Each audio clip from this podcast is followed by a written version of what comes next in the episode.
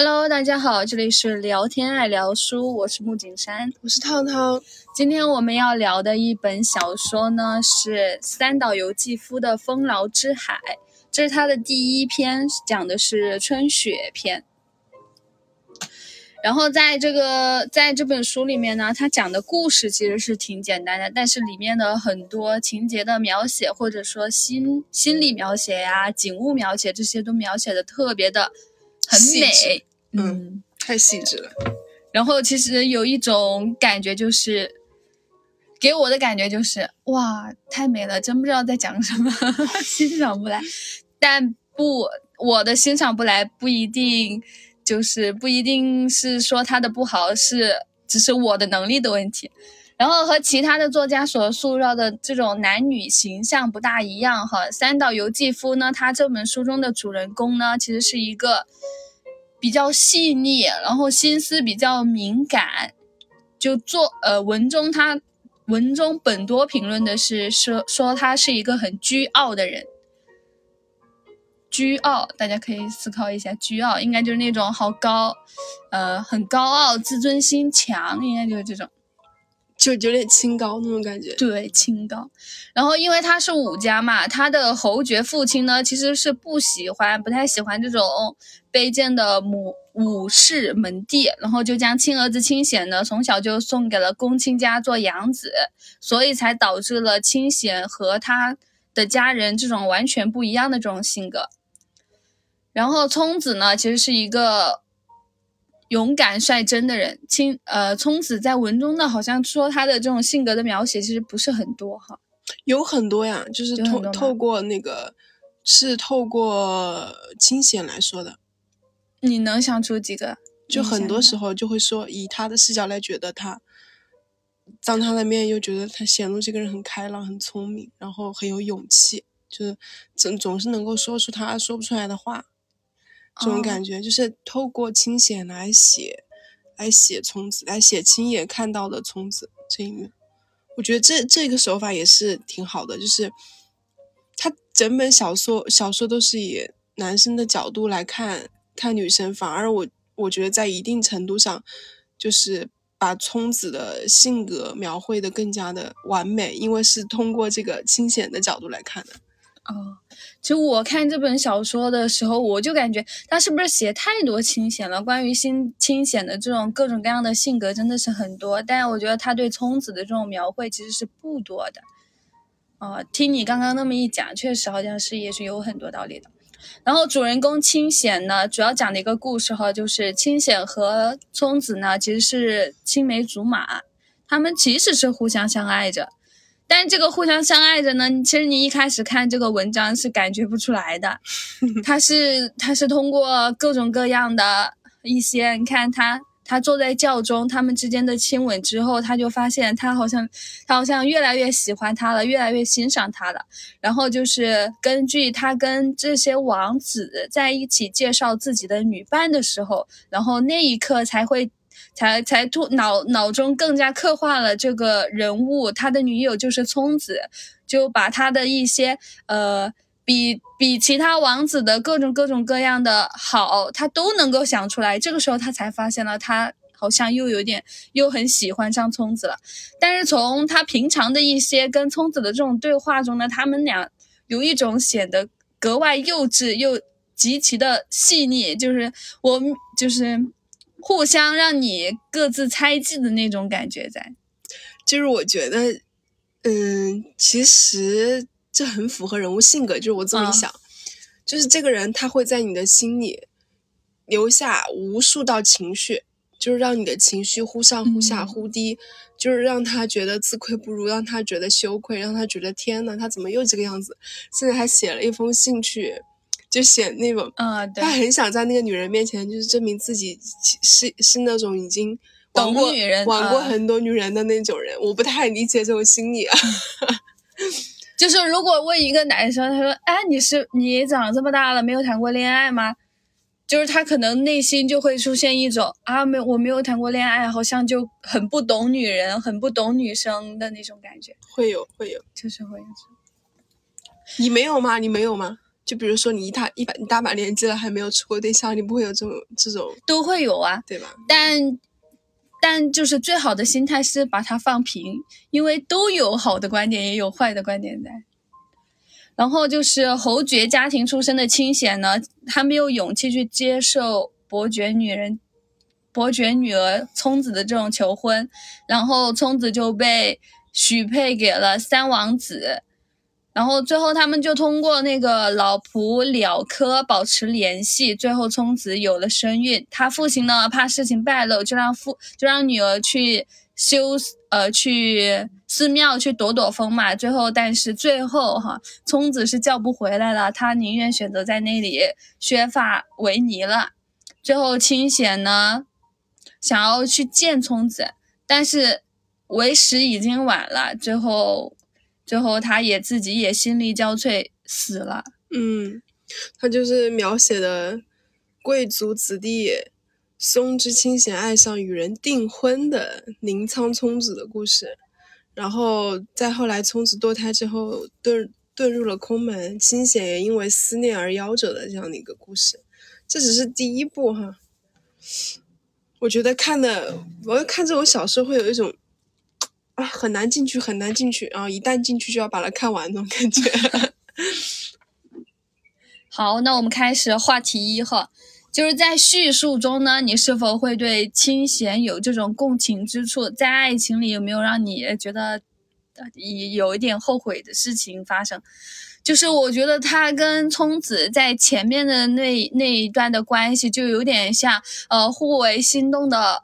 一对男女加了朋友圈之后，就特别想看一下哦，你朋友圈你发这个什么意思？你是不是在暗示我？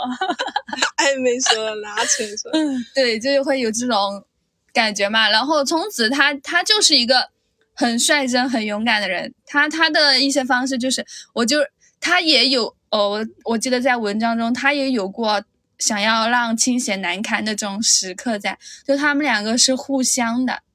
他是，反正他们也是姐弟恋，所以相对来说，聪子还是成熟一点哈。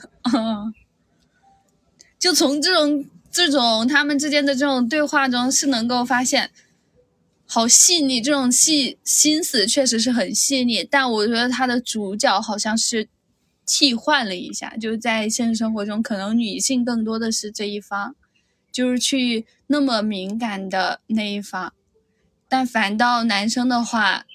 呃，也有可能，因为我可能不是男生，所以不能明白他们那一刻他们到底的心理应该是什么好。就是如果都是互相好感了，加了朋友圈之后，他会不会也对那个女生的朋友圈产生好奇呢？我觉得是这个样子哈，就是以往来说，因为我们都是女性视角，我们看的小说啊或怎么样，很多时候都是以女性的视角来讲的。这一步 打破你的认知，因为他是男生的视角，你会觉得天，男生也怎么想这么多呀？就是可都是有，他是以在男生的角度来看女生，所以女生反而多了一份那种就是神秘感，让你觉得是个很好很完美的形象。那当我们以女生的角度来面对自己很多情绪的时候，来看男生，男生也是一个很神秘很好的存在。都是就是以不同的视角来写事情嘛，我才不相信两个暧昧之中的人只有女生一个人心思多，男生心思应该也是多的，这才是正常的人类吧。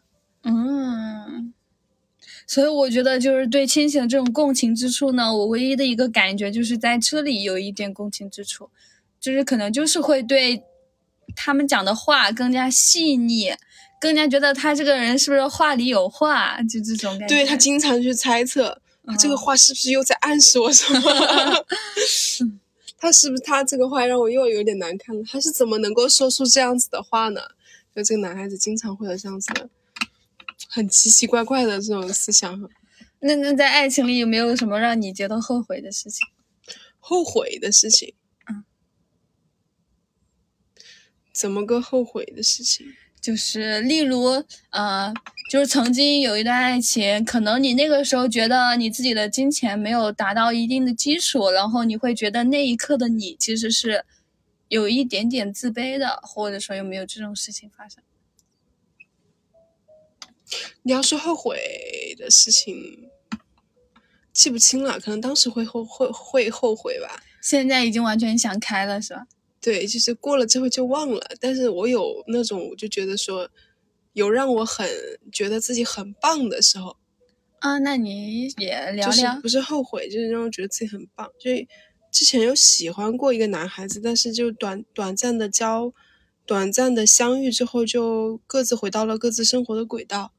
但是我还是很喜欢他，嗯然后就跟他告白了呀。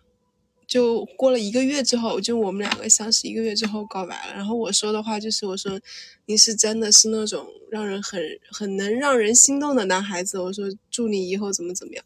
就是我，我是在很，他说他说的是，他也很认真的回了我，嗯我好怕好认真的男孩子 就是没有那种就不回你或者怎么怎么样。啊。就我说了这这番话之后，然后他就说，他说，嗯，也希望，不是也希望吧？怎么说的？哦，他这么说的。我告白了之后，他说是，就你也不了解我，我也不了解你，我们两个就是，他说的不好听点，就以后也不会再见面了。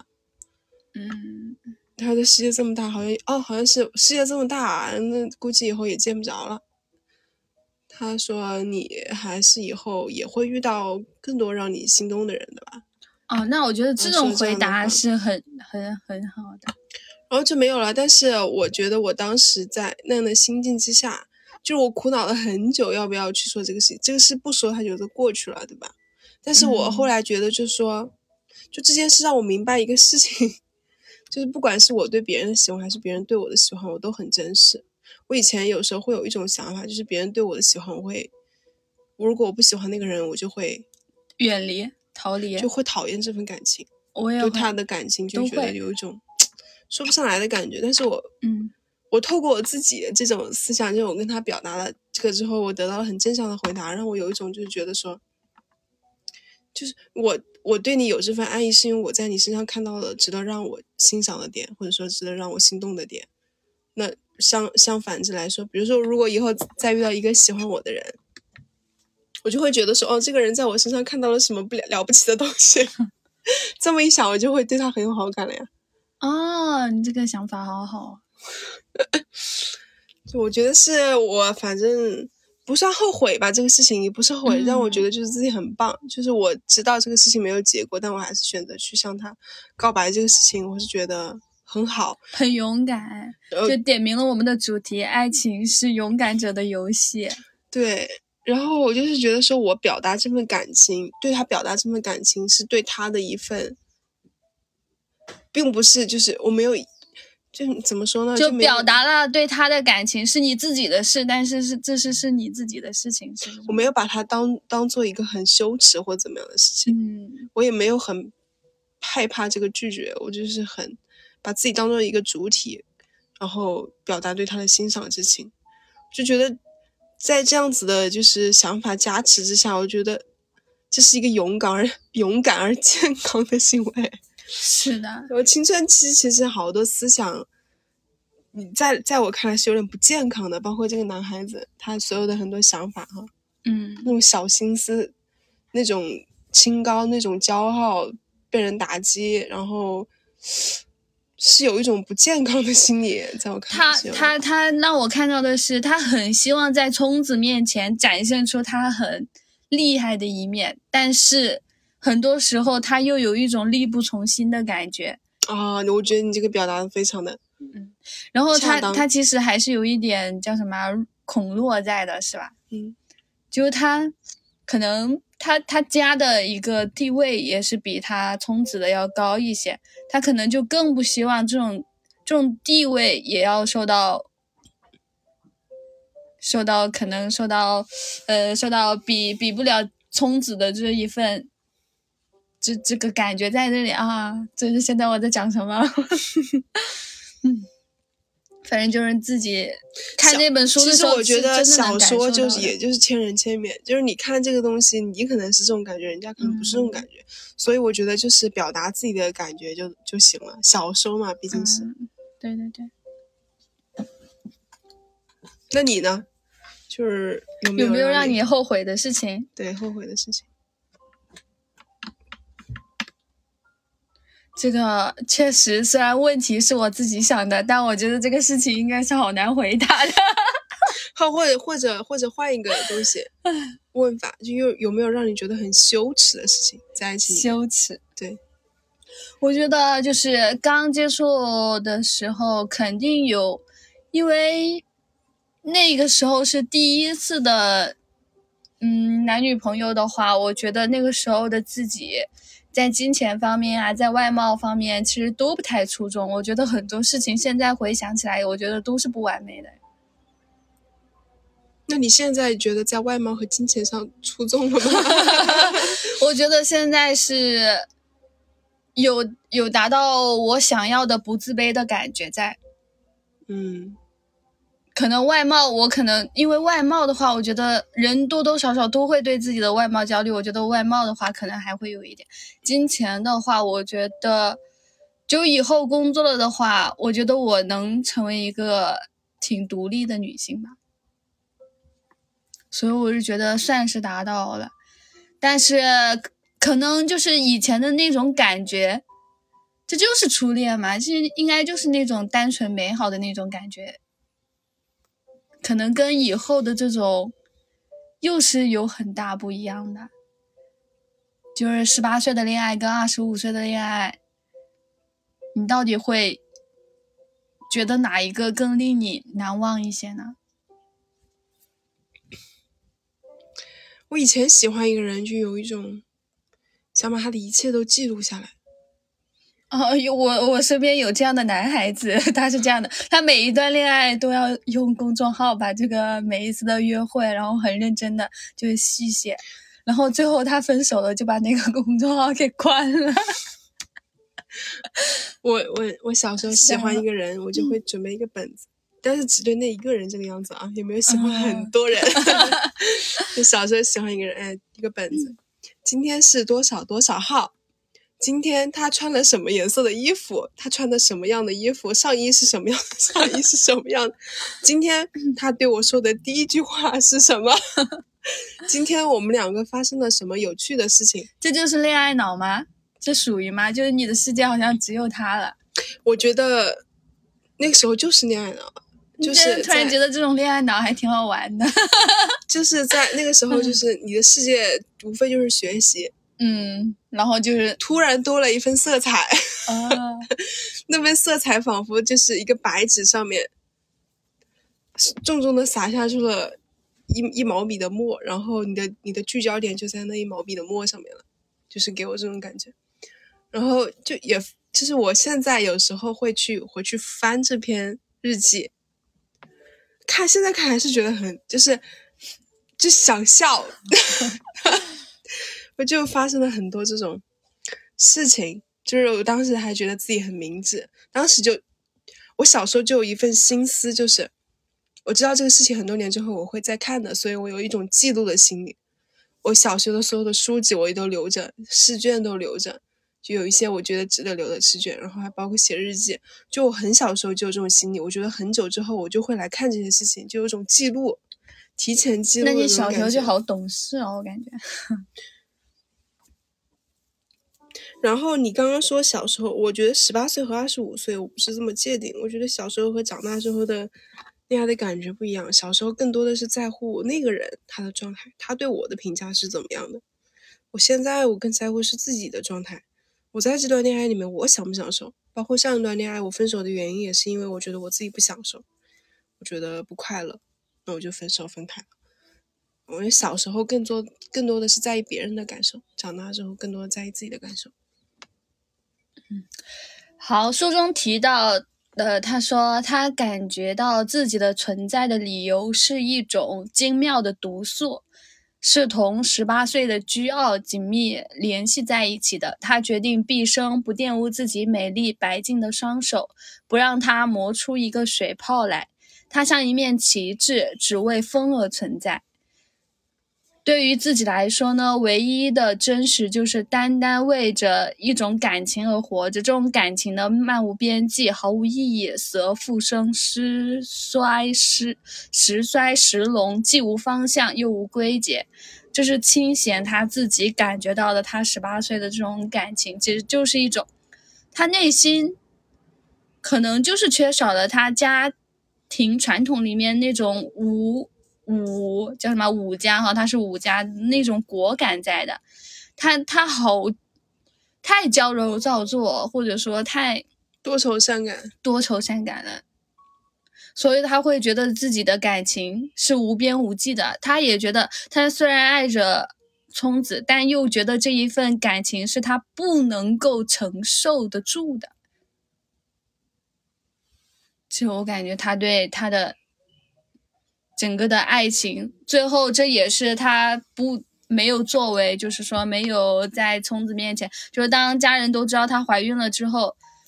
他就是任凭家人如何处置，他自己也没有说出任何一句话来，就毫无担当。可能在那么一个强势的家庭里面，你确实你的性格，你的性格本身就很柔弱，这样，但在这种大家庭环境里面，你更被压制到了。所以他对这种感情也是这种感觉哈，无边无际，然后又觉得毫无意义。那他觉得人生是不是也是毫无意义的呢？那你是否有想过，就是自己存在的意义呢？我发现这个存在的意义，好像是我十九到二十二岁的时候很经常聊的一个话题。那个时候好像就是在找生活的意义是什么，人生的意义是什么。我有一段时间思考过这个事情，就是思考到大到宇宙，就觉得自己很。很小，当我想到这个时候，内心会生出一种既害怕又恐惧的心理，就觉得我我是个什么东西啊，在在在这个地方。然后呢，我很久之前看了一本书，叫做是叫疯子在左，天才在右，还是怎么忘记了？反正就是左右疯子，疯子和天才里面就有提到说人类，他们说为说。说那种例子啊什么的，没有提到说人类其实他的生命线，如果你把它把它抽象化的话，就是不同的点点点点点点，嗯，这样子画过来的。我是我的生命不过就是一颗点，我没有必要去思考很多意义，在我只用把每自己每一天活好就行了。反正就是我有这种感觉，我有我现在每天都会想一个事情，就如果我明天死了，我可不可以去死呢？明天能不能死呢？我就会想这个事情，每天都会想，我会想，嗯，明天可以去死，因为我今天做了什么什么什么什么什么事情，我今天觉得还可以，还不错。震惊到了，每天都会想这样事事情。然后包括后来有一次，我就是听，那你去答这种心理的那种问卷，不是每一次都要答填那种什么大学生心理的那种问卷？他会问你有没有自杀倾向，那你填什么呢？这跟自杀倾向没有什么问题啊，就是明天假如有一个什么意外来了。你死了，你觉得可不可惜？我每天问自己哦，这个是吧？对，我就说你可不可以去死？包括那个，就是后来有一次我听一段演讲啊，乔布斯他最后一个演讲的时候，他就说：“哎，我每天都会想，我明天，我明天可能就死了。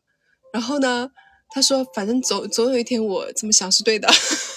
你听懂了没？嗯，我也想，原来原来也有人跟我想一样的一样的事情，我觉得还还蛮神奇的。”我没有想过死亡，因为我觉得死亡不是我一个人的事情。因为我觉得，就是就如果我有那么大的勇气去决定死亡，但我不能承受家人失去我的那种痛苦。我跟你讲，你现在 想不到死亡的很大个原因是因为你父母在。你听说过一句话吗？就是当你的父母就是不在。不是说你父母不在哈，嗯，就是说当父母不在的时候，你才能很感受到你和死亡的那道门被通开了。就是父母是挡在你和死亡中间的那道屏障。就是当你的父母真的有一天去世的时候，你会感觉感知到，哦，原来死亡就在眼前了。我们现在之所以感受不到这一份恐惧，或者说包括我现在天天能够那么问自己没有这份恐惧的原因，就是因为我们的父母尚在。我觉得是这样子的，那份安全感在。对对对。说的很好哦，这个好。书中好，我们开始第三个话题吧。然后美弥和范早的爱情，聪子和清显的爱情，其实在书中呢是有提到两个阶层的这种爱情。然后清显跟聪子他们之间，呃，在轿子里面亲吻啊，然后再开房。对，开房去做爱，但是范美迷跟范早呢，他们就是在一个狭窄的空间里面去有有 在 御上房玉有书在一在一个御上房，他说他当时的想法就是要玷污这个地方。他说了是吧？对啊，是这种。然后他们俩就是就在一个很小的这种隔间里面去，然后在那一在发生了那些情况之后呢，他后面也用了一段叙述去写，他说一群老鼠又在天棚上面刨动起来，从那细碎的蹄音里可以知道，在抬起两条腿奔跑。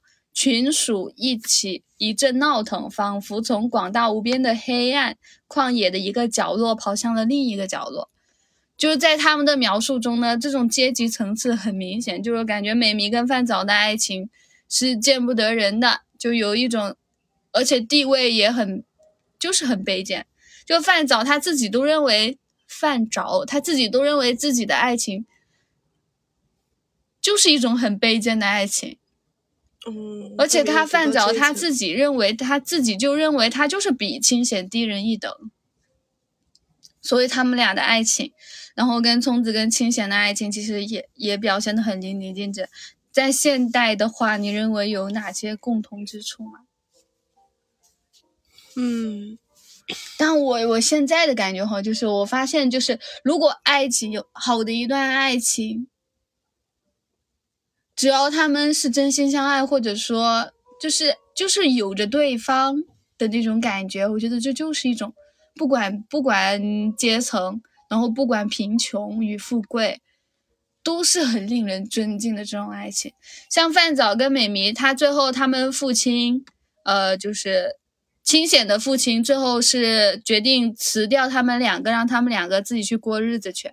我觉得这也是范早很比清显做的勇敢的意思。嗯嗯嗯，确实，清显这个角色在一定程度上就他就是以我的评判标准来说，很懦弱，嗯没有想法，这个人脑子里全是一些多愁善感的情绪，是的，可能我不太认同他这个人。你觉得在现代有哪哪有谁的爱情啊，让你觉得还有点，还有点哦哇，就那种爱情就能惊叹到的这种吗？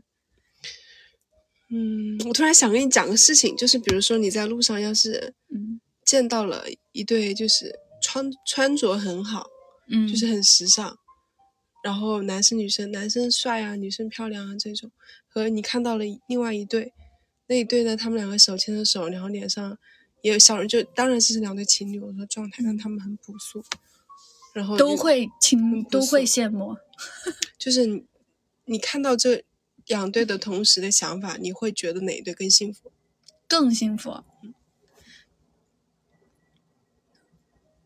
就就那个贫穷的那一那个是属于贫穷还是干嘛？朴素，我没有说贫穷。呃，朴素，但只是手牵手。那穿着打扮很华丽的那两个，就是他们有什一么肢体般穿着华丽，就是走在一起，他们不会嗯说很多的话。就在我观察来看，不会说就是脸上带有很多的笑意，啊，就是我看到的都是这个样子。可能就是两个人走在一起，但很吸睛。反正我的偏见就是，我觉得那对就是穿着很朴素的那一对，他们脸上挂着的东西和他们的状态，让我觉得是会幸福一辈子，给我那种感觉。但是那种就是两个人都太注重自我的那种人，他们的感情会让我觉得充斥着索取。但是朴素的那一对让我觉得他们充斥的是为对方着想的那一份心思，然后我就觉得说这两个人会长长久的相处一些。我不知道是不是我最近刷，就是也不是最近刷，我刷短视频刷久了，因为短视频上各种各样的美女、各种各样的帅哥都冲刺在一起嘛，就我能发现到，就是很喜欢打扮的这种美女，很喜欢打扮这种帅哥，他们之间是有爱情的。但我不知道他们是不是有剧本在，就是能看到抖音上有很多这种出圈情侣是在的你觉。得是对的吗？你觉得被爱的前提是漂亮吗？是 帅吗？嗯 我觉得挺好的。好，那我们开始第四个话题，好吧？就是对死的这种思考。他说，呃，文章书中有说到，他说死的思考第一次鼓舞了他，促使他急的想要尽快同聪子见面，哪怕看他一眼也好。他给了科打电话，急急忙忙的同聪子相会。聪子确实活得好好的，既年轻又漂亮，自己也同样活得好好的。他感到了一种异常的幸运，呃，仿佛稍微迟滞一下就会立马消失掉一样。就话题四就是有什么场合或者事件或者话语让你想要挣脱所有的束缚，勇敢面对自己的表情呢？感情，嗯，哦，感情呢？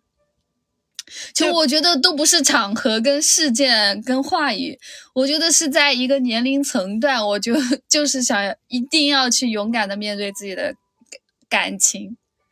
就我觉得在这个年纪已经不容许我再去分场合、分这种言语、分这种那个那个这个那个了，就是年纪已经到 这里了，有一种你再不再不疯狂，真的就老了的那种感觉在。